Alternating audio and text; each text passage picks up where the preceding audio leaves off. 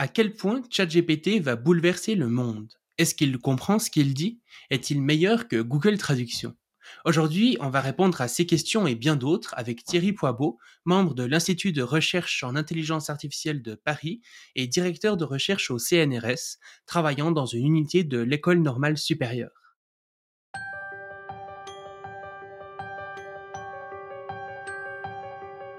Bienvenue sur le Futurologue Podcast, le podcast pour comprendre les enjeux de demain. Du coup, pour euh, commencer, euh, on entend beaucoup de gens dire que les chats GPT et puis les gros modèles de langage, les LLM de façon générale, euh, sont des perroquets stochastiques. Est-ce que tu pourrais nous dire bah, qu'est-ce que ça pourrait signifier? Et puis, est-ce que toi, tu es d'accord avec cette appellation? Euh, bah, déjà, bonjour et merci pour l'invitation. Euh, donc, c'est une question assez vaste et qui a suscité beaucoup de débats. Donc, euh, le, la réponse n'est pas complètement simple. Donc, le point de départ, c'est que ces modèles reformulent à partir de choses qu'ils ont vues, donc de textes qu'ils ont, auxquels ils ont eu accès, reformulent et produisent des, du texte. Et ce qu'on connaît généralement avec ChatGPT, c'est des réponses pertinentes par rapport à des questions. Donc des personnes ont dit que ces modèles étaient des perroquets stochastiques parce qu'ils ne font que synthétiser de l'information qui est déjà contenue ailleurs, essentiellement dans des pages qu'on peut trouver sur Internet. Donc on peut euh, et donc c'est pour ça que les gens ont dit qu'il n'y avait pas d'intelligence parce que ça faisait que reformuler. Alors c'est pour ça qu'on parle de perroquet stochastique ou qu'on en a parlé, enfin qu'on en parle beaucoup encore. Euh, après, ce qu'on peut dire, c'est quand même que d'une part, ces modèles et c'est relativement récent, peuvent répondre à tout type de questions, ou quasiment à tout type de questions. Ça ne veut pas dire qu'ils répondent toujours des choses euh, véridiques, mais ils répondent à peu près toujours des choses plausibles. Si on est, si on est un extraterrestre, il y a des choses qui ne correspondent pas à la réalité de ce qu'on voit sur Terre, mais si on est un extraterrestre, ou même un humain euh, normalement constitué, la plupart du temps, c'est des choses qui sont correctes, voire enfin, et en général plausibles, si c'est pas correct. Et donc, de ce point de vue-là, ce ne sont pas simplement des perroquets stochastiques. Ils sont capables de répondre, ça veut dire qu'ils sont capables d'analyser une question, d'aller chercher la bonne information et de répondre à la question. Ce qui veut dire que c'est pas juste répéter des choses qui ont été vues, mais qu'il y a autre chose. Il y a le fait de pouvoir synthétiser de l'information, d'aller la chercher dans des milliards de pages, de pouvoir répondre de manière pertinente. Donc, c'est un peu la réponse euh, à double face qu'on veut faire. D'un côté, effectivement, ils ne font que répéter ou que aller chercher, synthétiser des informations qu'ils ont trouvées. Et d'ailleurs, c'est toujours, euh, j'ai toujours tendance, on a toujours tendance à dire répéter, mais en fait, ils répètent jamais. Donc, euh, déjà là, c'est pas des perroquets stochastiques. Si vous prenez euh, cinq mots, si on prend cinq mots dans un texte généré par ChatGPT, en général, ces cinq mots, cette séquence cinq mots, donc quelque chose d'assez court, ne se trouve pas sur Internet. Donc, c'est-à-dire qu'ils reformulent. Donc, rien que le fait qu'ils reformulent fait que c'est déjà pas simplement des perroquets. Ils font pas que répéter, mais en plus, ils le font de manière pertinente par rapport à des questions. Et justement, si finalement il n'y a pas tant de répétitions que ça, pourquoi est-ce qu'il y a des entreprises justement qui ont décidé d'interdire leur utilisation, notamment pour ne pas divulguer des choses en interne? Il me semble qu'il y avait justement des entreprises où certains des collaborateurs utilisaient en fait des outils comme ChatGPT, et puis d'autres entreprises se retrouvaient à pouvoir accéder à leur code ou pouvoir accéder à certaines informations que les collaborateurs avaient utilisé Oui, donc déjà, il ne fait pas que répéter, mais il fait que euh, paraphraser, on pourrait dire. C'est-à-dire que si on lui donne une information, il ne va pas la ressortir de la même façon, euh, si c'est des phrases en langage naturel, mais il va sortir quand même. Quand on lui demande une question, quand on lui demande de répondre euh, quelles sont les causes de la Première Guerre mondiale, par exemple, il va produire, si on lui demande de régénérer plusieurs fois, il va, sera jamais le même texte qu'il va produire, mais ça risque d'être les cinq mêmes points qu'il réécrit et c'est pas fascinant, mais c'est quand même euh, assez. Euh, enfin, il y a quand même quelque chose qui nous surprend du fait qu'il puisse reformuler des choses que nous, il faudrait qu'on réfléchisse pour reformuler. Lui, il fait ça très bien. À partir du moment où il a le contenu, il peut le faire de plein de façons différentes, de manière euh, quasi immédiate. après, évidemment, tout ce qu'on donne à ChatGPT, donc ça a changé parce que souvent il y a des, il y a eu des protestations, donc il y a eu des, ça a été interdit en Italie pour cette raison-là pendant quelques semaines. Parce que ce qui était fourni à ChatGPT était enregistré et servait à l'entreprise, à OpenAI, à enrichir ses bases de données et à améliorer son système au fur et à mesure. Donc ça, c'est en principe interdit, mais c'est vrai que tout, enfin, euh, ils ont arrêté de faire ça. Euh, il n'y a rien dans la loi qui l'interdit. Je veux dire, c'est plutôt eux, par la pression et par le, le fait que quand même il y avait, enfin, ça posait le problème de données personnelles et de réutilisation de données. Donc il y a l'Italie qui a mis le haut et puis rapidement ils ont essayé de corriger le tir. Mais tout ce qu'on fournit reste sûrement enregistré chez OpenAI, même s'ils ne le réinjectent pas directement dans leurs données. Donc pour répondre à la question, si on est dans une entreprise avec des données personnelles, confidentielles, même des choses qui ne sont pas hyper secrètes, mais qu'on ne veut pas que le concurrent euh, connaisse, si on l'envoie sur ChatGPT, enfin, dans n'importe quel système comme ça, évidemment, c'est enregistré, ça peut ressortir, euh, ça peut être dans la base de l'entreprise, ça peut ressortir dans d'autres choses qu'on fait générer à ce, système, et donc ça pose euh, tout un tas de problèmes de confidentialité. Mmh tout à fait. Et un débat qui est un peu connexe à celui-ci, c'est le débat autour de la compréhension justement. Est-ce que ces modèles comprennent finalement ce qu'ils disent? Toi, c'est quoi l'idée Qu'est-ce que tu penses de cette question? Bah, c'est effectivement une grande question que les gens me posent régulièrement, ou les gens en général se posent régulièrement, parce qu'elle a une dimension un peu philosophique ou de comparaison. Enfin, le grand, la grande question, c'est dans quelle mesure ces systèmes sont comparables ou peuvent être compétitifs avec des humains. Euh, alors, ils sont plus compétitifs que nous sur plein de choses. Même une calculatrice calcule plus vite que nous. Donc ça, il n'y a pas de débat là-dessus. Donc sur les tâches très précises, ces systèmes sont meilleurs que nous, mais ils n'ont pas une connaissance générale du monde, etc. Et donc pour répondre à la question, ça rejoint vraiment le point de, départ. Est-ce qu'ils est-ce que c'est que des perroquets stochastiques? Non, parce qu'ils peuvent euh, reformuler, répondre à des questions. Donc répondre à une question, ça veut dire déjà qu'on a une certaine euh, forme de compréhension, c'est-à-dire qu'on peut synthétiser, reformuler, enfin on peut avoir une présentation formelle de la question, le transformer en requête et resynthétiser, une, euh, retrouver l'information pertinente et synthétiser une réponse. Par contre, ce qu'ils n'ont pas du tout, et c'est là que ça dépend de ce qu'on appelle compréhension, c'est la valeur de vérité. C'est pour ça que ces modèles peuvent produire, enfin peuvent répondre à la question, souvent de manière juste et parfois de manière complètement fantaisiste. Et quand on leur parle de, choses, d'exemples célèbres comme les œufs de cheval, euh, comment faire une omelette avec un œuf de cheval, bon, ça pose aucun problème au système parce que il a comme, euh, il, a, pas vraiment de connaissances, mais il fait des analogies. Donc, des animaux produisent des œufs, donc un cheval est un animal, donc un animal peut produire des œufs. Donc, il raisonne pas comme ça, mais c'est ce qu'il a, c'est l'impression qu'on a c'est comme il fonctionne en regardant les mots les plus proches au niveau sémantique, au niveau, euh, enfin oui, sémantique de euh, cheval, il va retrouver d'autres animaux et donc il va, ça ne va pas lui poser de problème. Par contre, on voit bien qu'il n'a pas du tout la notion de vérité, parce qu'un humain, en principe, c'est ça. Bon, si vous avez jamais vu de chevaux, euh, si on ne connaît pas la nature, enfin, si c'est un animal dans un pays exotique, en Australie, qu'on n'a jamais vu, on peut se faire bluffer, parce qu'on peut ne pas savoir si l'animal se reproduit à travers des œufs ou avec autre chose. Mais c'est donc pour répondre à la question, ça dépend de la définition. C'est une question intéressante parce que les, les plus grands savants, des personnes du domaine, des philosophes se sont posés cette question-là. Donc c'était des vrais débats. Mais pour moi, alors, je dis pas que c'est simple à trancher, mais quand même, il y a une connaissance du texte. Donc ces, ces modèles ont accès à des textes, à des milliards de textes, mais que, que au texte.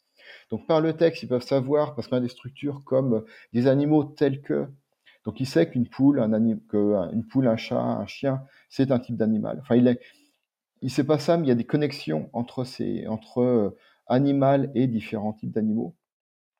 Par contre, il n'y a pas de notion de vérité. Et une chose que j'aurais peut-être dû commencer par là, c'est qu'en fait, dans ces modèles, comme ils répondent un peu comme un humain, donc c'est l'intelligence artificielle, c'est pas un très bon terme, mais c'est quand même des tâches liées à ce qu'on fait avec l'IA, avec l'intelligence artificielle, sont des tâches pour lesquelles, en général, il faut ce qu'on suppose euh, de l'intelligence, enfin un aspect humain qui est l'intelligence, ces modèles ne sont pas humains, ils ne sont pas intelligents. donc quand on dit comprendre, il faut bien voir que c'est une notion humaine. Donc nous on comprend, un humain comprend, une machine ne comprend pas. Par contre, il y a des choses qu'elle sait faire, il y a des euh, connaissances ou des informations qu'elle a inférées des textes, donc elle peut les manipuler de manière très subtile pour donner l'impression de faire des choses un peu comme un humain. Mais dire que la machine comprend, et ça n'a pas vraiment de sens. En tout cas, c'est c'est pas le même euh, type de compréhension qu'un humain. Donc ça peut répondre à la question. Donc c'est une certaine forme de compréhension de manipulation du langage.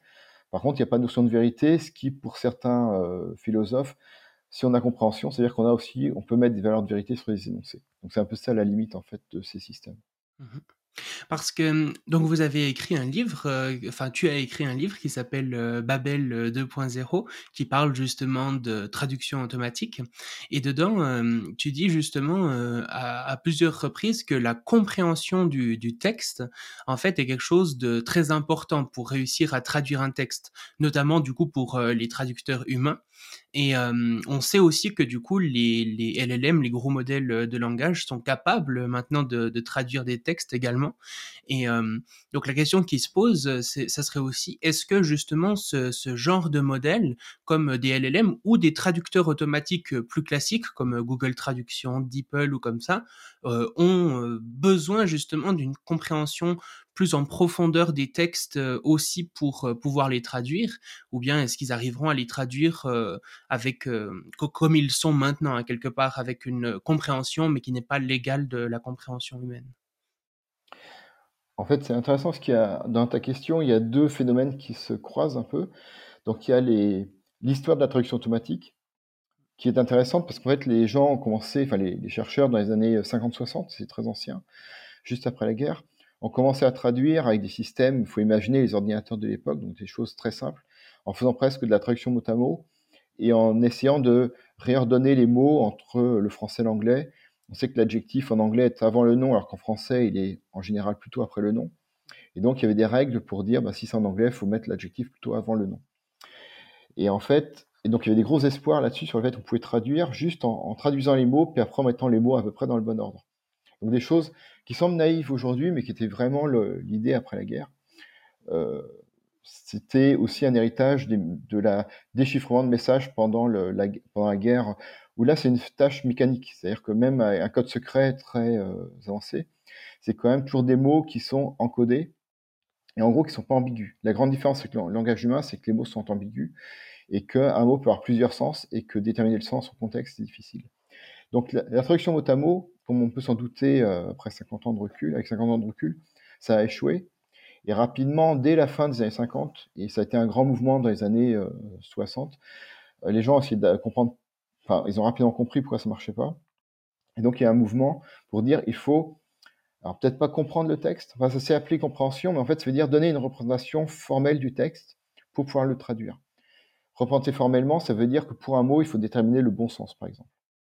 Donc c'est c'est pas très euh, théorique, hein, c'est assez pratique. C'est si j'ai avocat, pour prendre un exemple un peu bidon, un peu bateau, si j'ai avocat, il faut que je sache en anglais. Enfin, en anglais j'ai deux solutions. Je peux être soit par lawyer, soit par avocado, donc soit par le fruit, soit par l'homme de loi.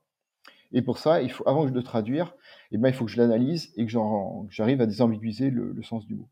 Donc une grande tâche c'était la désambiguisation, c'est-à-dire choisir dans le dictionnaire quel est le bon sens pour pouvoir ensuite le traduire. Donc ça a été vers donc ce qu'on appelait compréhension en fait c'était cette représentation euh, très fouillée du texte. Ce qu'on a vu plus récemment, donc dans les approches récentes, et en fait ça s'est je dirais pas que ça s'est perdu, mais un petit peu dans les dans la description, parce qu'une fois qu'on commence à décrire le sens du mot, euh, on a plein de questions. En fait, en, faisant ça, on pose plein d'autres questions qui sont qu'est-ce que c'est le sens d'un mot? Est-ce que c'est un ensemble fini? Et en fait, on sait maintenant que non, c'est-à-dire euh, il y a l'essence du dictionnaire, mais en fait, si on demande si je fais, enfin, je vais peut-être faire des petits détours, mais si on demande à des gens d'annoter le sens d'un mot du, suivant les différents sens du dictionnaire, il y a une expérience qui a été faite avec Paper, qui peut être la matière, qui peut être euh, un article scientifique, ça s'appelle Paper aussi, qu'on demandait aux gens d'annoter, d'après les quatre sens du dictionnaire, de mettre une note sur, entre 0 et 5 sur le sens. Et en fait, quand on fait ça, on voit que sur la plupart des mots, en contexte, donc dans une phrase donnée, c'est plusieurs sens qui sont activés. Donc le, les représentations humaines en fait du dictionnaire, elles sont pas complètement, elles correspondent pas sans doute au sens tel qu'il est euh, encodé euh, en mémoire. Donc les systèmes, et donc en fait on s'est un peu perdu, ou la, la, recherche en général, parce que c'était infini. Il fallait décrire tous les mots de la langue, tous les sens du, des, tous les mots de la langue, et ces sens, il faut les activer en contexte, mais un contexte, c'est euh, ce que je dis toujours à mes étudiants quand je donne des cours, c'est que là, le point fondamental, c'est le contexte, mais le contexte, c'est pas une notion de linguistique formelle. Le contexte, on sait pas trop ce que c'est. C'est les mots à gauche, les mots à droite, c'est la situation de dénonciation. Et ça, on n'a jamais su le représenter, en fait, parce que c'est pas une notion formelle. Et là où les modèles sont très très bons, enfin ce qu'on fait depuis euh, une dizaine d'années avec le deep learning, c'est qu'on a accès à des corpus, donc des ensembles de textes de des milliards de textes, donc des milliards, enfin des centaines ou des milliers de milliards de mots, Il y a des choses euh, faramineuses. Hein. Il faudrait, on, dit que si on lisait jour et nuit, il faudrait euh, des milliers d'années, plusieurs milliers d'années, peut-être 50 000, euh, enfin, c'est pas très précis, mais pour donner un ordre d'idée, c'est des milliers de fois, des milliers de vies sans doute pour arriver à lire tout ce, à quoi a accès un, un modèle récent. Mais en fait, en ayant accès à tout ça, les modèles peuvent voir pour un mot donné des milliers d'occurrences, voire des millions d'occurrences, et voir, dans le cas de la traduction, comment c'est traduit. Dans quel, quand on a des textes bilingues, ce qu'on appelle les textes alignés, donc on a le texte français d'un côté et l'anglais de l'autre, on peut voir comment est traduit le mot. Et plus on a d'occurrences, euh, j'avais parlé avec un journaliste qui avait mis un début de roman et qui l'avait fait traduire automatiquement. La traduction était parfaite, mais dans le roman en, anglais, je crois qu'il y avait Clouds, qui était traduit par Nuage en français, mais dans la traduction littéraire, c'était une œuvre littéraire, c'était euh, Nuée. Pour faire la différence entre nuage et nuée en français, ce sont deux mots un peu similaires, dans, le, contexte qu'on peut imaginer. En fait, il faut voir des milliers d'occurrences, surtout que nuée est un mot rare. Donc c'est un autre problème, parce qu'il y a des mots rares, et donc plus les mots sont rares, plus il faut d'occurrences, enfin plus il faut des masses de texte. Mais en ayant des modèles très très précis comme ça, on a, on a une représentation du sens en fait qui dépend du contexte et qui permet de voir les différents sens du mot sans que ce soit encodé à la main. Donc c'est là où il faut une représentation très fine, mais on ne peut pas le faire à la main parce qu'il y a une explosion combinatoire et on ne peut pas imaginer tous les contextes. Et les machines à l'heure actuelle, donc les modèles, sont très bons parce qu'en voyant des millions d'exemples, ils peuvent affiner cette représentation. Donc j'étais long, mais en fait c'est un peu ça l'idée euh, de aussi pourquoi ça a échoué il y a 50, 60 ans et pourquoi ça marche mieux aujourd'hui. Si vous aimez ce podcast, n'hésitez pas à me soutenir financièrement en passant par les liens en description. Vous participerez ainsi à rendre accessible au plus grand nombre des sujets pourtant complexes et méconnus. Chacun de vos dons me permettra de vous proposer les contenus les plus qualitatifs possibles. Merci d'avance de votre soutien. Et donc, quelque chose qui est très intéressant avec ces modèles aussi, c'est un test qui a été inventé il, y a, il, y a, plusieurs dizaines d'années, le test de Turing. et ce qui est intéressant, c'est qu'on pourrait justement dire qu'une réponse à ce test, bah, ça exigerait vraiment de, de modéliser finement certains mécanismes de compréhension et de raisonnement. Et donc, est-ce que pour toi, justement, les, gros modèles de langage actuels on pourrait passer le test de Turing ou est-ce qu'ils sont pas encore au niveau pour le passer? Est-ce que tu pourrais déjà nous, expliquer ce que c'est le test de Turing, puis nous dire justement, est-ce que d'après toi, est-ce que les, modèles le, le, passent? Et puis s'ils le passent, est-ce que justement ça pourrait signifier soit qu'il y a une compréhension, soit que Turing s'est trompé dans le fait que imitation n'était pas nécessairement compréhension? Donc le, texte le test de Turing, alors je crois que si on regarde le texte que Turing a écrit, euh, qui décrit son test, c'est un peu plus subtil que ça, mais le, ce qu'en ont tiré les informaticiens, c'est quelque chose d'assez simple, c'est si on dialogue avec un, avec un système, enfin si on dialogue à travers un écran en tout cas, euh, on, fixe une, un temps donné, et dans ce, dans ce, dans 10, en 10 minutes par exemple, on, la personne doit dire si le système si, euh, enfin, la personne à qui elle parle, si c'est un système automatique, un système artificiel, ou si c'est un humain. Et pendant longtemps, en fait, c'était un test euh, qui était très, enfin, qui était assez simple et en fait, il n'y avait personne qui passait ce test parce que on savait pas produire des énoncés qui avaient, euh, qui n'avaient pas de faute, qui ressemblaient à des énoncés humains et qui étaient encore une fois pertinents par rapport aux questions que tu posées parce que c'est un dialogue. À l'heure actuelle, alors je sais pas exactement où on en est, mais en gros, on sait simuler une conversation avec un système pendant une dizaine de minutes, ça, ça pose pas trop de problèmes, on sait le faire. Et quand on regarde dans les années 60, il y avait un système qui s'appelle ELISA, qui est très connu, que tous les, même les étudiants souvent reprogramment euh, assez rapidement en, cours d'IA, qui est, euh, si j'explique en deux mots, donc c'est un système de dialogue qui a été développé par Weizenbaum, donc un chercheur américain, au milieu des années 60, je crois que ça va être 66 ou quelque chose comme ça. Et en fait, le modèle donc ça, ça marchait très très bien. Donc ça imite, enfin le premier modèle imitait un, thérapeute. Et donc les gens disaient, donc on leur disait que c'était un thérapeute. Donc les, gens disaient, euh, je souffre de solitude. Et en fait le modèle c'était assez, euh, c'est très simple mais assez subtil. Il repérait, euh, je souffre de solitude, et il, mettait un pourquoi devant. il savait inverser le je en tu. Donc il disait, si, si, quelqu'un disait je souffre de solitude, le système répondait pourquoi souffres-tu de solitude, etc. Et puis il avait, quand le système comprenait rien, il disait peux-tu m'en dire plus? Enfin, il avait des moyens de, relancer la discussion s'il n'y pas, s'il y avait aucun mot clé. En fait, ça fonctionnait à peu près par mot clé, par des structures que le système transformait et renvoyait en fait ce que le patient lui disait ou la personne en face lui disait. Il renvoyait, donc ça, ça marchait assez bien parce que si on pense un peu à un truc euh, freudien, c'est un peu ça, quoi. En fait, on, ne dit pas grand chose, mais on renvoie juste, on fait pas la personne, en fait. Donc ça, ça passe assez bien. Après, on sait que le test n'a enfin, il a un intérêt, mais on peut, euh, il y a des choses toutes bêtes. Par si, le système, si la personne en face fait des fautes, enfin, si le système fait des fautes, bah, c'est un humain parce que l'humain va, faire des erreurs, de, des fautes de frappe qu'un système automatique ne fera pas. Bon, ça, c'est un peu anecdotique. Mais en gros, le, test, c'est plus, euh, donc, ça donne l'illusion, mais en fait, donner l'illusion n'est sûrement pas euh, suffisant. Et donc, faudrait après aller vers du raisonnement. Enfin, c'est un peu ce que les gens essayent de faire avec ChatGPT ou d'autres modèles. C'est pour ça que les gens s'intéressent beaucoup au raisonnement, à ce qu'on appelle euh, chain of thought, donc des, séquences de raisonnement, de voir est-ce que le système n'est pas justement un, perroquet au sens où il pourrait juste répondre de manière un peu mécanique, mais est-ce qu'il est capable d'aller un peu plus loin, de faire des inférences, euh, de répondre à des problèmes?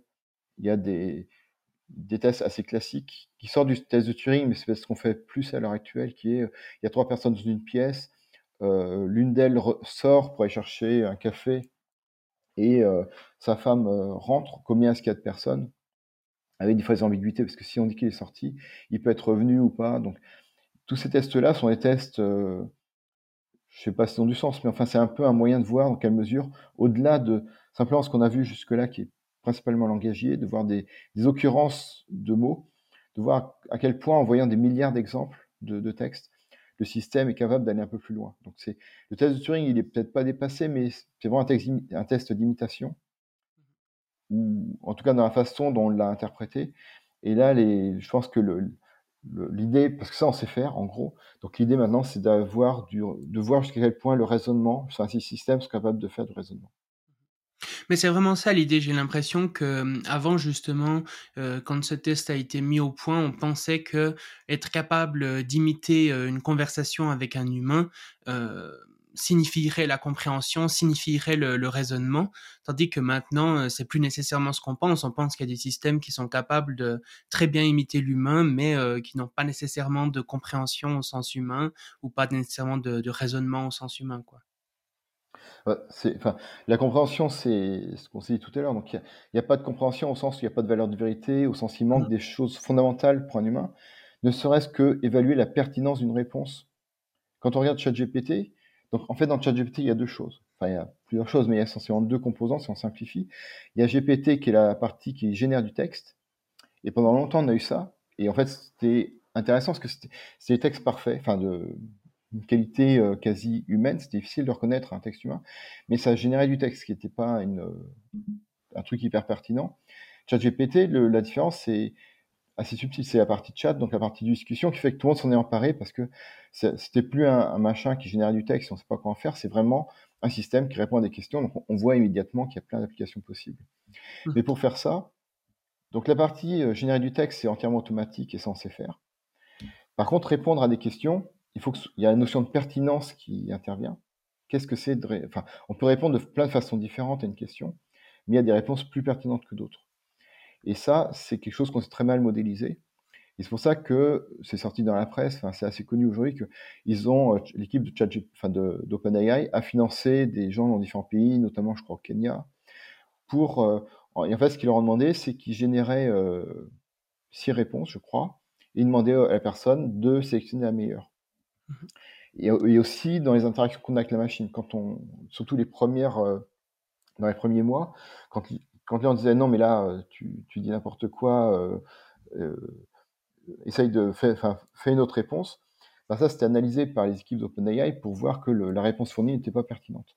Mais la notion de pertinence rend une notion humaine. C'est pour ça qu'ils ont eu besoin qu'ils ont eu recours à des humains, parce que pour évaluer la pertinence d'une réponse, on peut regarder si une information est dans Wikipédia ou ailleurs pour essayer de déterminer si elle est bonne ou mauvaise.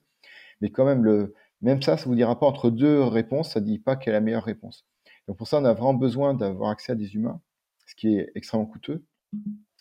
Et c'est d'ailleurs, à titre personnel, un peu moi ce qui. Il y a plein de boîtes à l'heure actuelle qui font les mêmes modèles. Mais ce que je ne sais pas, c'est. Parce ce est clair, c'est qu'on sait générer du texte. Donc il y a plusieurs équipes et après, c'est moyen de calcul, mais ça, on sait faire. répondre de manière pertinente. Je ne sais pas si on peut atteindre la même qualité parce que la, force d'OpenAI, c'est d'avoir récupéré des, millions d'interactions et d'avoir aussi financé des équipes pour faire ça. Donc ça coûte. C'est pour ça que ces labos, ces équipes, ces entreprises lèvent des millions, voire des milliards parce qu'il faut, enfin, il y a surtout les moyens de calcul qui sont extrêmement chers. Il y a aussi l'accès à l'humain. Donc, euh, on dit que c'est entièrement automatique, mais en fait, il y a plein d'humains pour, euh, pour voir la pertinence, et puis aussi ce qui est euh, un peu caché, mais qui a été très bien fait sur, par OpenAI, qui était de, de bloquer tout ce qui était contenu sensible. Enfin, si on lui demande de, des, des, choses racistes, ou si on lui demande comment fabriquer une bombe, des exemples connus, ça, c'était bloqué faut imaginer qu'on peut poser des questions sur tout et n'importe quoi. Donc, pour avoir un système qui bloque à peu près tout, il y a, il y a, toujours des cas problématiques, des choses qui sont passées à travers les mailles du filet. Mais quand même, c'était extrêmement bien fait. C'est-à-dire qu'ils ont couvert quasiment tout. Et ça, c'est aussi des humains qui l'ont fait. Donc, on voit bien qu'à un certain moment, même si on parle toujours d'IA, de système automatique, en fait, il y a quand même les humains qui sont derrière et qui, pour certaines tâches, sont nécessaires pour valider. Mmh et donc toi, tu t'es spécialisé vraiment dans la traduction automatique. Comme je le disais, tu as même écrit un livre, sur le sujet et je me demandais du coup, qu'est-ce qui t'a donné envie de t'intéresser à ce domaine-là, spécifique? Et puis aussi, pourquoi est-ce que finalement ça te paraît être un domaine important? Je vais pas te contredire, mais en fait, je suis pas contrairement à ce qu'on pourrait penser, justement, je suis pas un spécialiste de traduction automatique. je travaille plutôt sur les modèles de langue à l'heure actuelle et sur, de l'analyse de grands corpus, de choses comme ça. Notamment, euh, euh, comme je suis pas dans l'industrie, je m'intéresse beaucoup au corpus littéraire, parce qu'il y a beaucoup de choses à en, tirer sur l'analyse de, romans, de choses comme ça. Mais il y a quelques années, effectivement, j'ai écrit euh, un livre sur la traduction automatique, parce que ça m'a intéressé, parce que c'est, c'est vraiment une application qui est apparue dès les débuts, qui est décrite dès Turing parle déjà de traduction automatique. Et donc ça, il y a eu 70-80 années de, de recherche dans le domaine. Et la traduction automatique est euh, fascinante parce que c'est de l'application qui. Enfin, déjà, c'est une application assez évidente. Tout le monde voit ce que c'est traduire un texte. Donc, c'est. Des fois, il y a des applications qui sont plus compliquées, plus complexes, mais celle-là, tout le monde voit bien de quoi il s'agit. On donne un texte et on veut une traduction. Et ça a, suscité, à plusieurs reprises un engouement incroyable. Dès les années 50, les gens ont cru qu'on pouvait traduire, qu'on pourrait avoir un système automatique en six mois ou un an. Quelque chose qui nous paraît euh, incroyable aujourd'hui. Et puis, ça a échoué parce qu'on s'est dit, ah ben non, il faut d'abord comprendre le texte. Et puis après, on s'est intéressé à la compréhension, et puis on a vu que la compréhension aussi est un problème euh, compliqué. Et euh, ça posait aussi le, ben, ce qu'on disait un peu tout à l'heure, jusqu'où il faut comprendre, jusqu'où il faut une représentation du texte, et jusqu'où, en fait, on peut quand même se contenter de quelque chose d'un peu de surface. Par exemple, jusqu'à quel point on a besoin de, de valeurs de vérité pour euh, donner l'impression de comprendre. Donc, on, et en fait, la traduction automatique, je suis, bah, évidemment, je connais un peu, enfin, je connais les différents modèles et je connais bien l'histoire du domaine.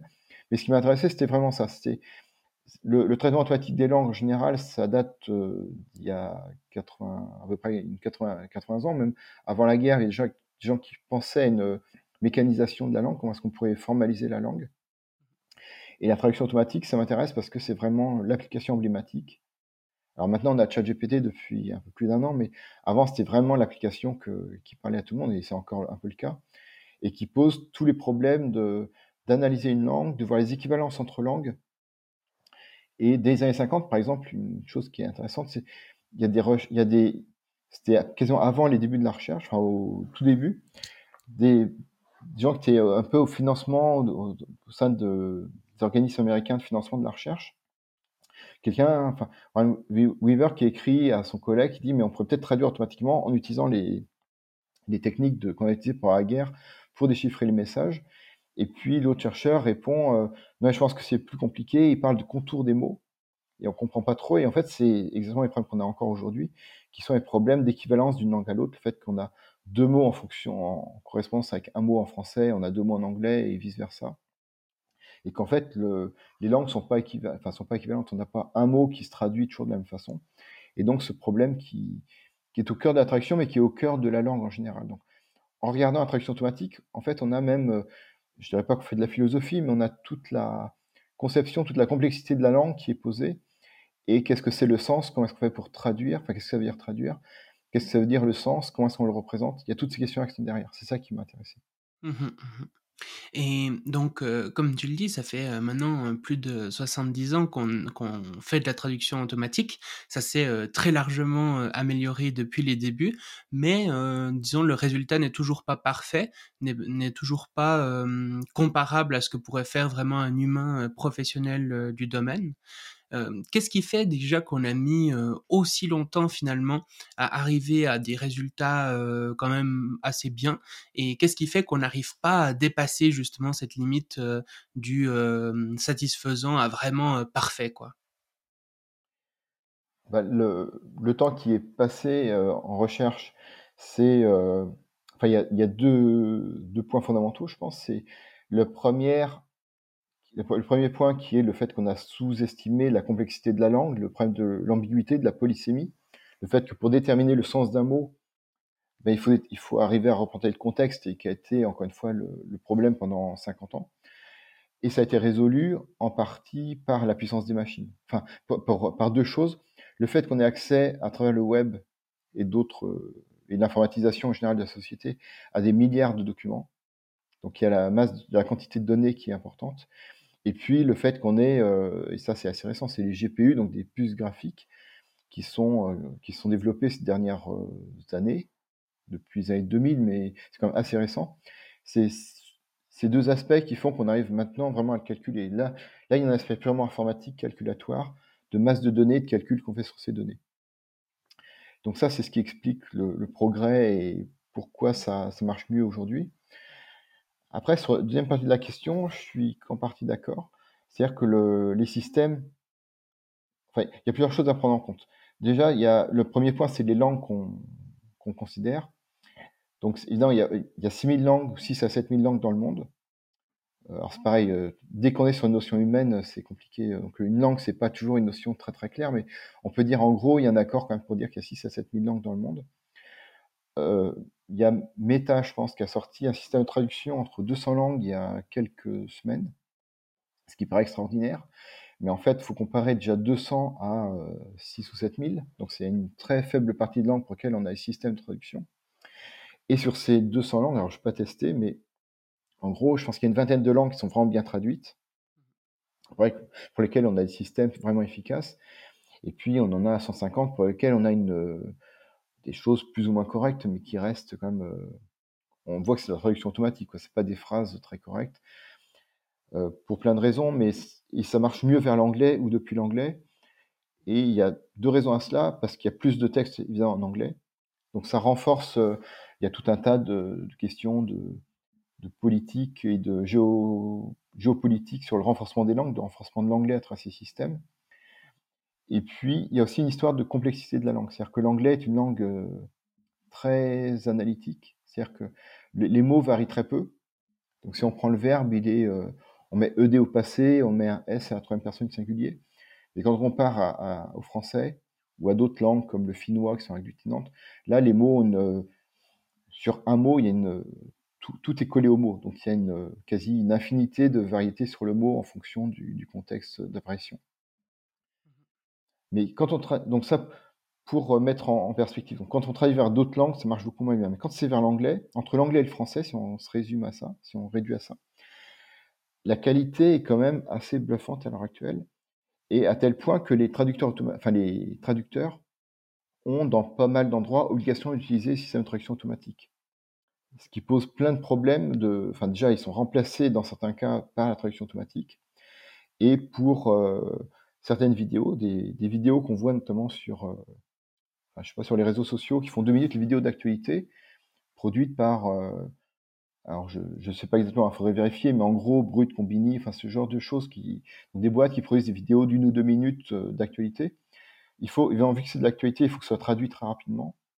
Donc ils ont des fichiers avec les sous-titres qui sont écrits, et en fait les sous-titres sont traduits automatiquement.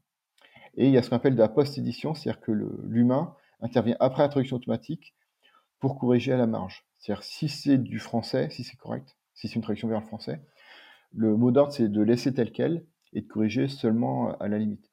Donc c'est-à-dire qu'on a une qualité qui est pour certains textes techniques, notamment pour les, news, enfin ce qu'on appelle les news, donc tout ce qui est euh, dépêche d'agence ou il y a c'est pas c'est pas un domaine très technique où il faudrait tout un vocabulaire spécifique et euh, c'est pas non plus de la traduction littéraire et ça c'est une qualité quand on compare avec les humains c'est quasi euh, semblable au point encore une fois qu'il y a une concurrence entre la machine et les humains à l'heure actuelle de, manière très concrète hein, sur le marché du travail. Par contre, c'est vrai que sur la traduction littéraire, il y a l'invention du. Bah, c'est là où il y a quand même un aspect humain de créativité, de trouver la bonne formule, que la machine n'a pas, tout simplement parce que, comme on l'a dit tout à l'heure, la machine n'a pas cette notion de, pertinence, mais elle n'a pas notion de, d'esthétique. Donc je pense qu'à la traduction littéraire, il y a un aspect euh, esthétique, créatif, de trouver la bonne formule, de l'adapter au contexte. Et ça, la machine est un peu aveugle encore sur ces questions-là. Et mmh, justement, ce qui est intéressant, c'est que depuis peu de temps, on voit que ça s'applique aussi maintenant à l'audio. C'est-à-dire qu'on peut mettre des vidéos typiquement en français, les mettre dans un logiciel qui va du coup bah, prendre l'audio, le transformer en texte, ensuite traduire le texte, ensuite générer un texte qui a la même intonation et le même, la même voix que, que la personne dans la vidéo pour euh, faire des traductions vidéo. Et d'ailleurs, YouTube a annoncé qu'ils voulaient lancer ça euh, sur leur plateforme en, 2024. Donc, ça voudrait dire que des vidéos uploadées en anglais pourraient être disponibles également en français, en espagnol, avec le timbre et puis euh, le, ouais, le, la prosodie de, la voix de, de, la personne qui prononce la vidéo. Donc, c'est intéressant parce que on voit que les progrès qui ont été faits dans la traduction textuelle vont probablement permettre de traduire d'autres formats. Et puis, le remplacement un petit peu du, travail euh, des, traducteurs humains, soit justement comme euh, tu l'as dit en premier jet, soit carrément euh, complètement traduit pour certains textes, complètement remplacé pour certains textes, pourra se faire peut-être aussi avec d'autres métiers de la traduction, comme par exemple les doubleurs qui devaient traduire dans d'autres langues ou ce genre de choses peut-être. Bah, il y a une annonce il y a quelques semaines de Samsung, je crois, pour de la, pour de la alors c'est de la traduction, mais en fait c'est de la conversation multilingue, c'est-à-dire qu'on pourrait parler par téléphone en français à quelqu'un en Corée et euh, la personne en Corée recevrait le, ce qui a été dit en coréen, comme si la personne en face avait parlé coréen, alors que donc la traduction serait transparente et on, parlerait chacun dans sa langue, mais alors qu'en fait chacun aurait une langue différente. Euh, après, évidemment, donc ça pose, on sait à peu près, enfin, on sait le faire modulo la qualité de la traduction automatique.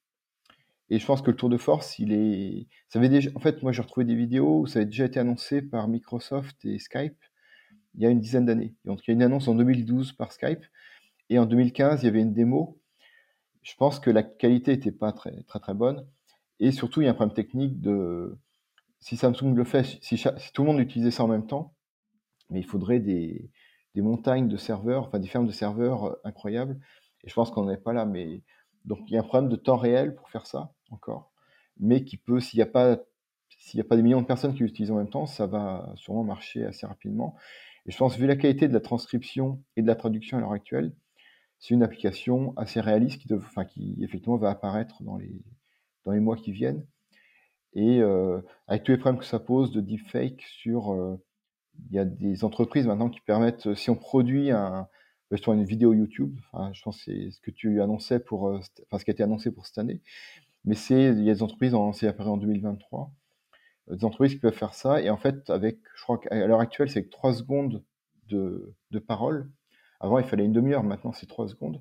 On peut, enfin, les, entreprises peuvent générer du signal, donc du, du son, dans différentes langues, avec, euh, en imitant la, la, voix et en synchronisant plus les lèvres. C'est-à-dire qu'il y a une, c'est pas juste la vidéo en, français sur laquelle on, superpose une voix en espagnol, par exemple, ou en chinois, mais euh, il y aura en plus une correction de, sur les lèvres, un, filtre en gros, pour que la forme des lèvres corresponde à la langue parlée, et ce qui rend les choses, euh, on va être déjà à l'heure actuelle, et puis encore plus dans les mois qui viennent, ça va poser vraiment des problèmes de, de deepfake sur.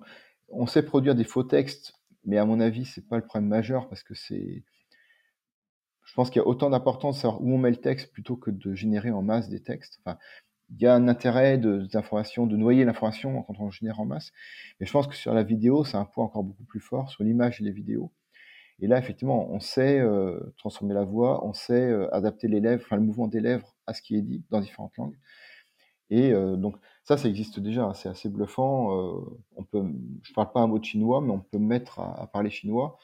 Et les gens se demandent vraiment, si on connaît pas la personne, on peut pas enfin on peut difficilement savoir. Il y a peut-être encore quelques petits défauts, mais on sait très difficilement si c'est un, fake, si c'est une vidéo qui a créée, ou si vraiment la personne parle cette langue-là. Ouais, c'est des technologies qui arrivent, euh, vraiment au point, hein. Ça va être intéressant de voir, euh, tout l'impact que ça va pouvoir avoir, euh, sur différentes industries, dans dans les prochains mois, probablement même, enfin dans les prochains mois, prochaines années, le le temps que ça se mette en place. quelque chose que je me demande Oui, vas-y. là-dessus, il y a deux choses. donc ça pose quand même des problèmes, on parle toujours des problèmes, enfin des doutes sur l'IA ou des problèmes que ça peut entraîner.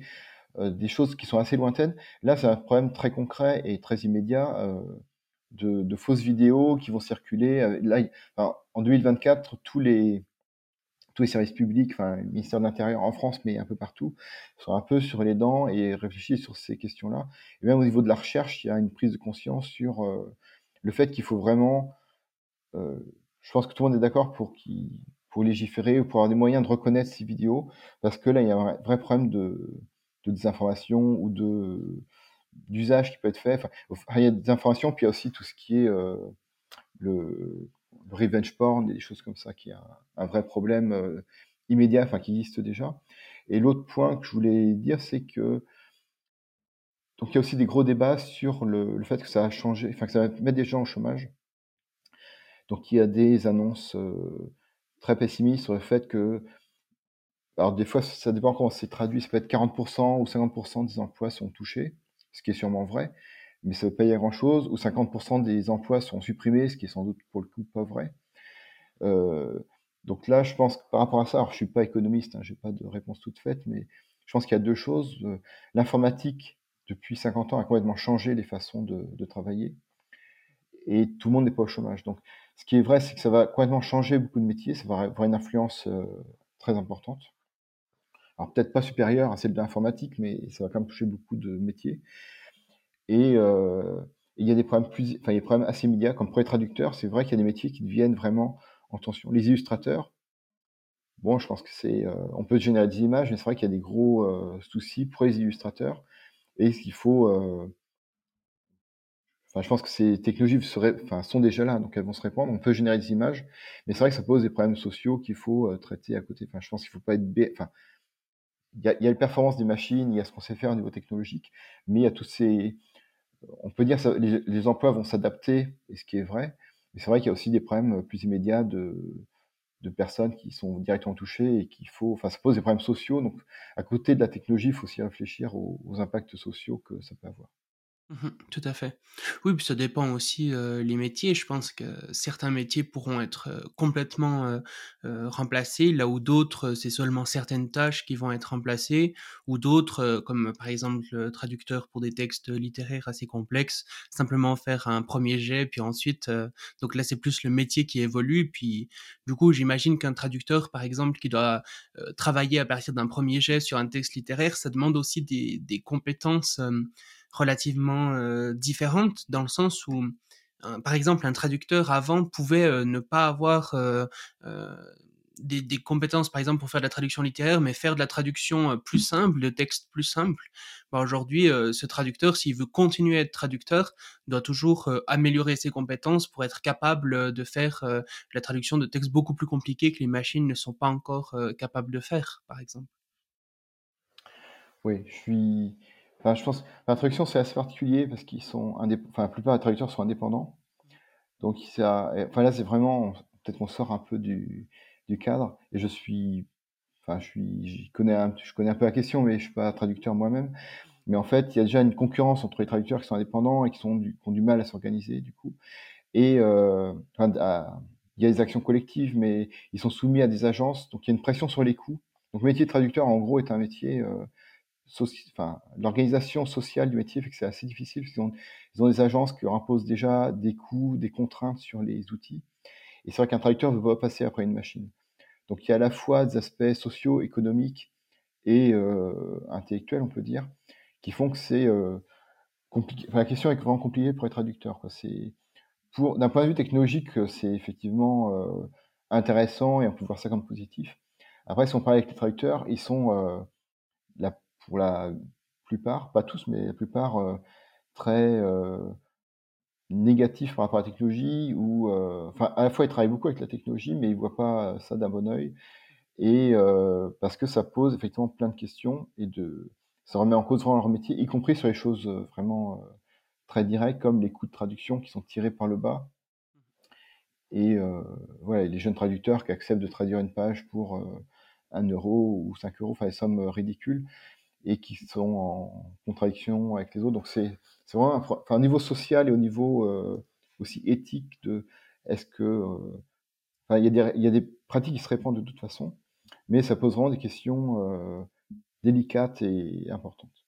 Mmh et est-ce que, dans la recherche justement, notamment au niveau de la traduction automatique, il y a des méthodes justement sur lesquelles, on travaille pour, améliorer, ce qui se fait, actuellement? Est-ce qu'on pourrait se dire typiquement justement que même les textes, compliqués, n'auront plus besoin de de traducteurs humains dans quelque temps? Ou bien ça demande encore, vraiment des années et des années de recherche? À quel point est-ce qu'on sera capable d'améliorer la la traduction actuelle? Bah alors, c'est difficile à calculer, mais je pense qu'il y a eu un saut qualitatif avec le deep learning, donc il y a une dizaine d'années quasiment maintenant. Euh, la plupart des systèmes, enfin des, grands systèmes, donc Google, Bing, ont mis en place des systèmes euh, neuronaux à base de traduction neuronale en 2016, si je dis pas de bêtises, donc il y a un peu moins de 10 ans. Depuis, ça, a évolué, c'est clair, mais quand même beaucoup moins vite. Donc il y a une, une vraie rupture avec la traduction neuronale en 2016.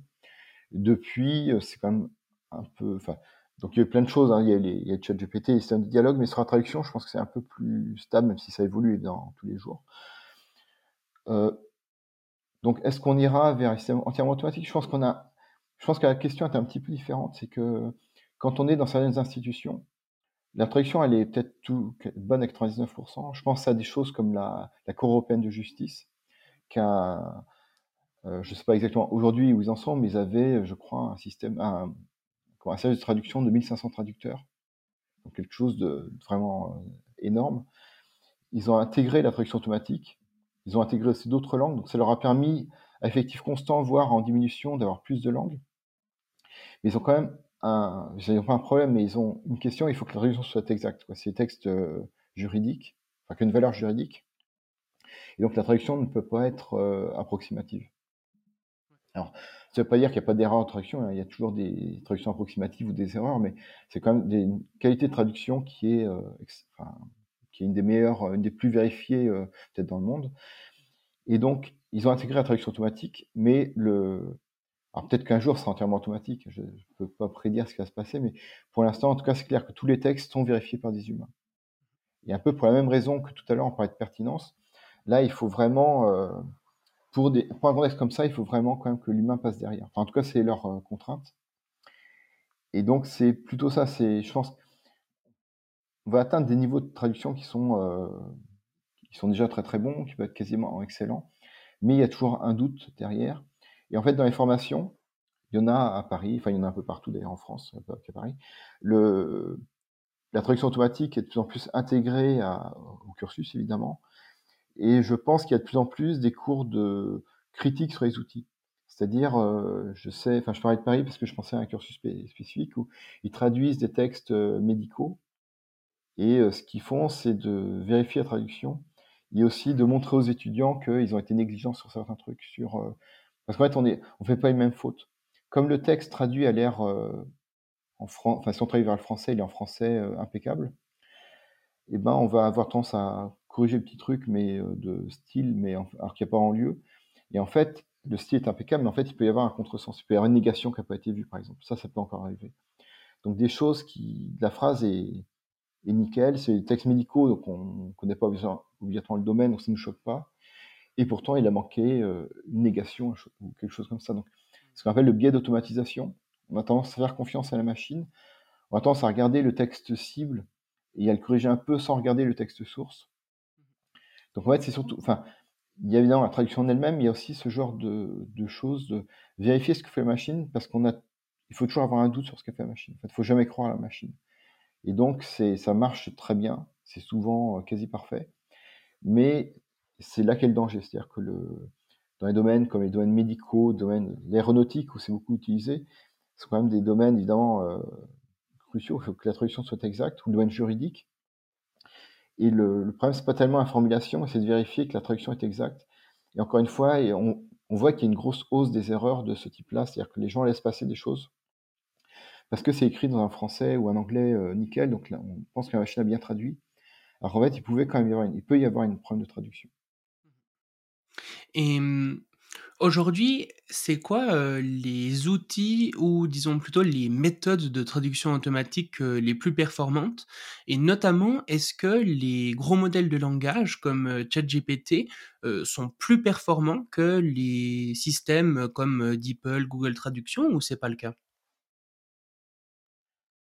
Alors, un point qu'on n'a pas abordé, c'est en fait comment est-ce qu'on fait pour évaluer la traduction automatique? Parce que si on donne des traductions à des humains, donc c'était une grande question depuis les années 60 en gros, enfin surtout les années 80.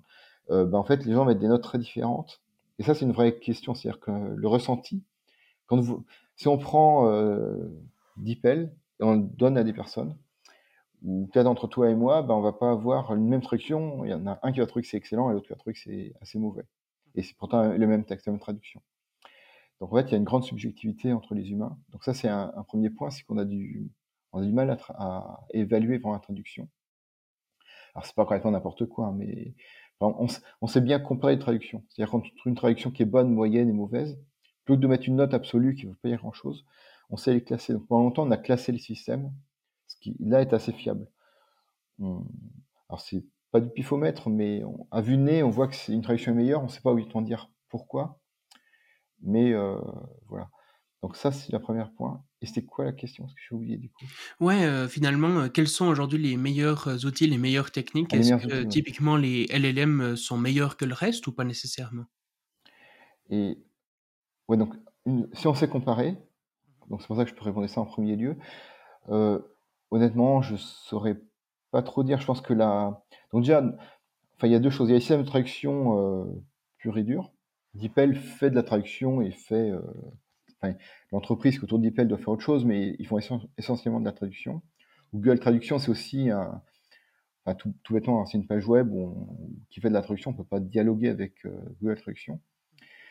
Et euh, un système comme euh, ChatGPT fait plein de choses. Et en fait, c'est une espèce de métamodèle. C'est-à-dire que dans ChatGPT, il y a différents modèles qui ont été intégrés. Parce que faire de la traduction, c'est pas comme, comme répondre à des questions. Donc ChatGPT, il voit qu'on, il repère qu'on a dit traduis ce texte, peux-tu traduire ce texte? Il repère ça. Et après, sur le texte qui suit, il applique un modèle de traduction qui est très proche, parce que tout le monde utilise un peu les mêmes modèles, il hein, faut dire ce qui est. Donc il est très proche de DeepL ou autre. Donc je dirais que tous ces systèmes sont, euh, assez proches. Et euh, je, je, pense que personne les a vraiment... Enfin, il y a peut-être des gens qui les testent, mais c'est difficile de dire lequel est le meilleur. Et après, ça dépend aussi des langues.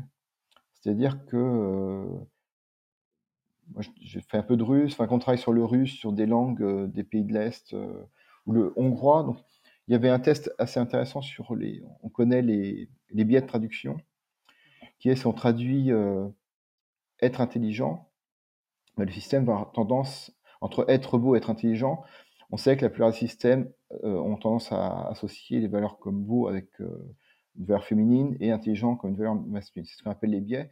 C'est-à-dire qu'il n'y a pas de raison qui traduisent, qu'il associe plus un sexe ou un genre que l'autre à ces différents adjectifs, mais c'est comme ce que font les systèmes. Et en fait, euh, donc ça, ça se fait avec du, finnois ou du hongrois pour lequel il n'y a pas de genre. Donc quand on dit en, en finnois han, ça veut dire il ou elle. Donc c'est pas genré. Donc quand on lui demande de traduire en français, évidemment le système doit choisir entre masculin et féminin. Et alors je parle de ça parce que quand on traduisait, enfin quand on fait traduire du hongrois, donc il y a un mot qui veut dire infirmier. Alors je parle pas hongrois, donc j'ai oublié le, mot. Mais il y a un suffixe qui veut dire féminin. Donc ça veut dire qu'en en, en hongrois, en gros, il y a un mot qui veut dire infirmière et un mot qui veut, dire infirmier. Et ces deux mots ne sont pas ambigus. Ils sont vraiment séparés. Quand on traduit en français, avec plusieurs systèmes, je crois que c'était avec Google Traduction, peut-être DeepL aussi, euh, même avec infirme, donc le mot féminin, qui aurait dû être traduit par infirmière, oh, non, le mot masculin plutôt, je veux dire, qui était infirmier, il traduisait par infirmière. Pour dire à quel point cette fonction est associée avec le féminin dans ce modèle-là. Mmh Quand on traduit avec Yandex, dans les dans les corpus, en fait, il y a tellement d'infirmières et si peu d'infirmiers, étant donné que c'est un métier essentiellement représenté, heu, par des femmes, qu'il avait de la peine à à comprendre, ça, qu'on voulait du qu'on appelle, masculin. c'est ce qu'on appelle les biais. Donc, il y a des associations entre les métiers. Donc, gens ont mesuré ça. Des fois, on fait de l'analyse de ce qu'il y a dans ces modèles et on voit que les, il y a des choses un peu hallucinantes comme ce qui est le pôle masculin, c'est même des professions qui existent, euh, enfin qui existent, mais qui sont très spécifiques comme maestro, philosophe, des choses comme ça. Mais donc il y a ces biais-là.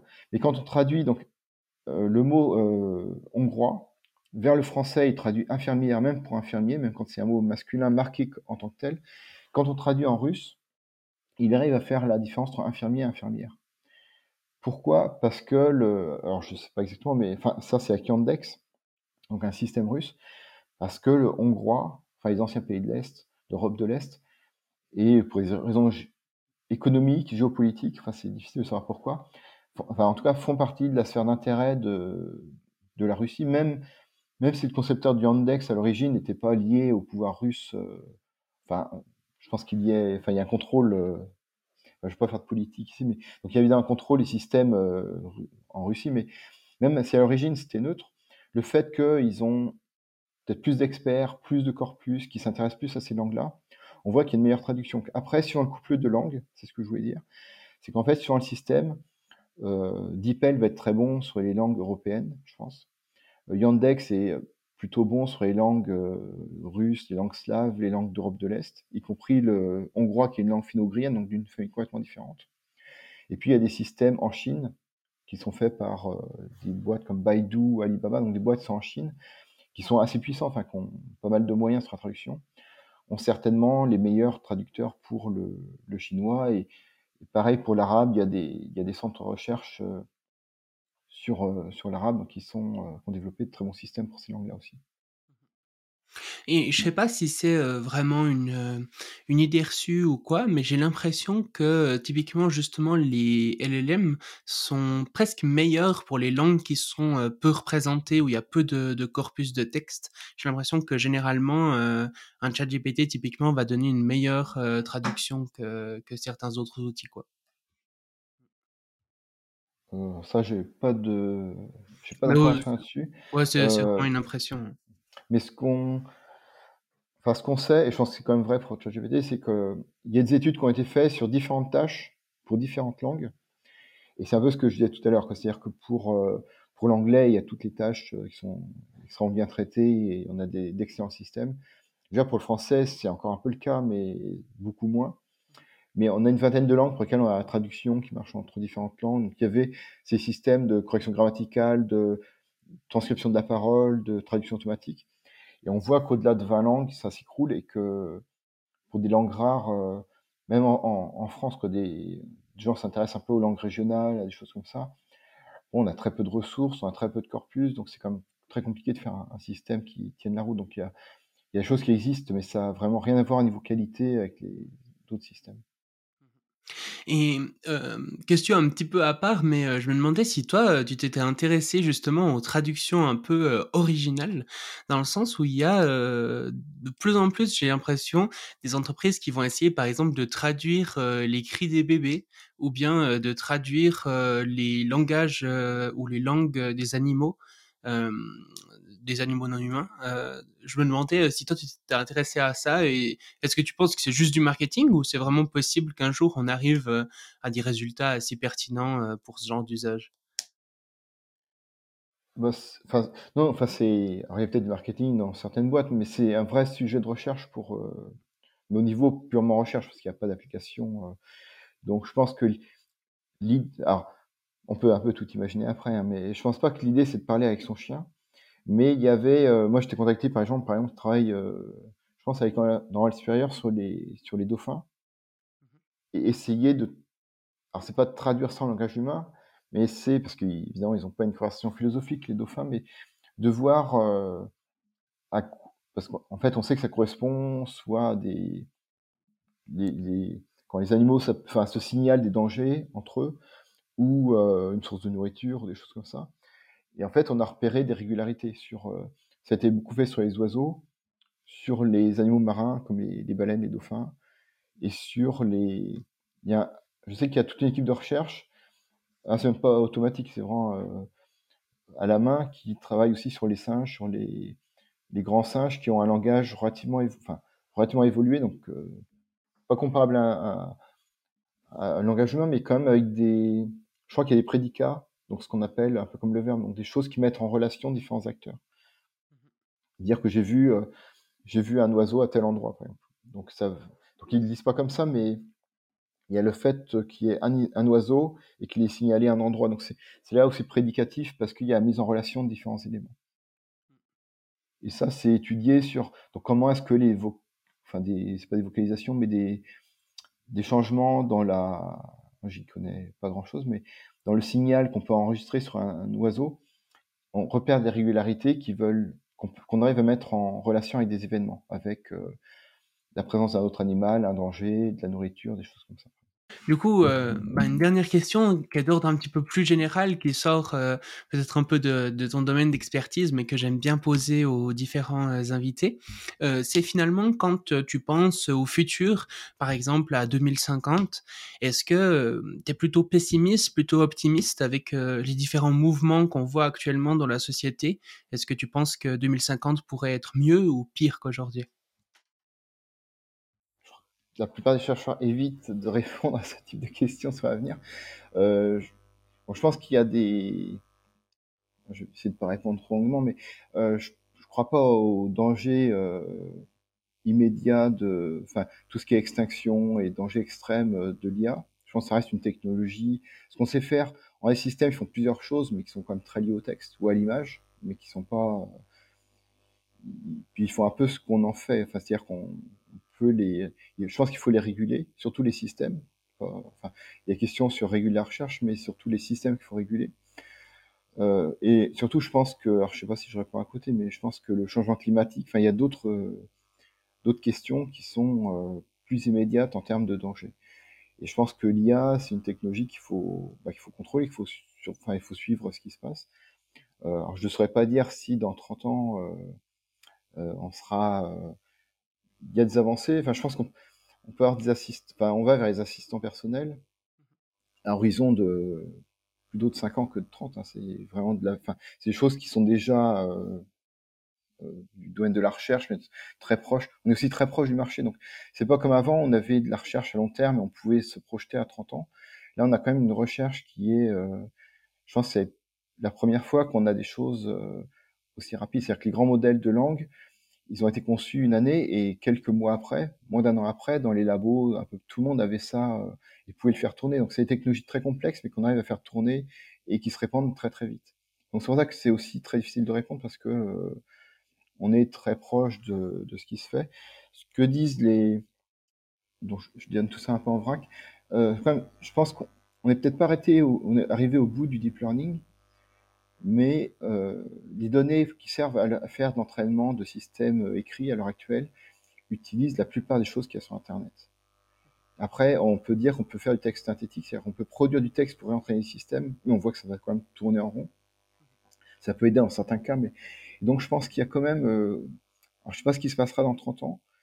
Je pense qu'il y a toujours des progrès à l'heure actuelle, hein, ça va encore assez vite, mais je pense quand même que l'approche actuelle, enfin l'enjeu, pour ne pas répondre à la question, mais le, le truc, c'est ce qu'on a vu, c'est qu'il faut des millions d'exemples pour apprendre le sens d'un mot.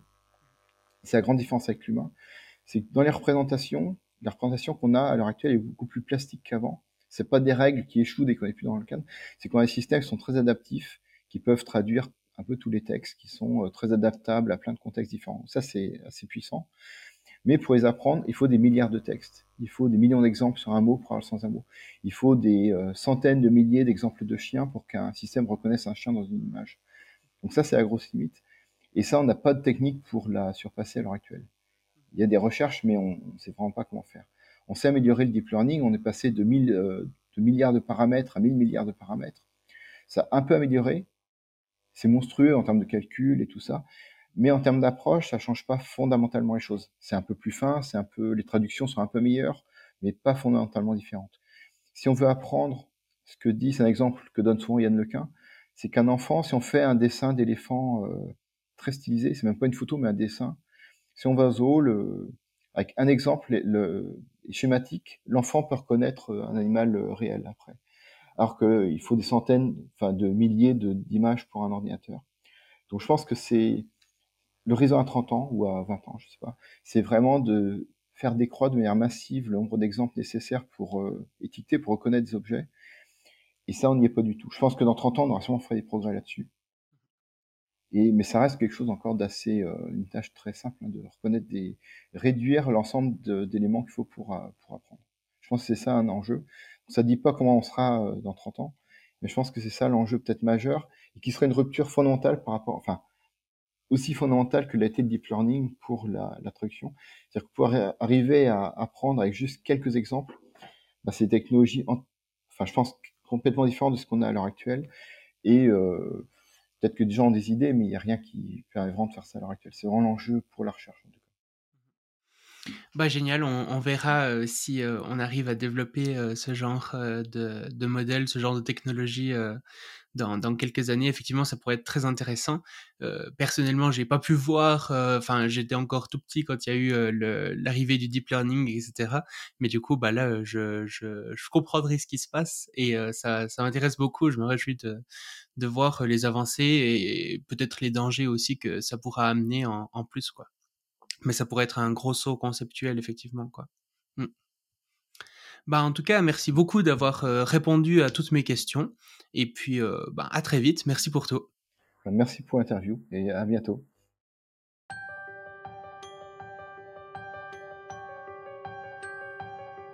Merci d'avoir écouté le Futurologue Podcast, le podcast pour comprendre les enjeux de demain.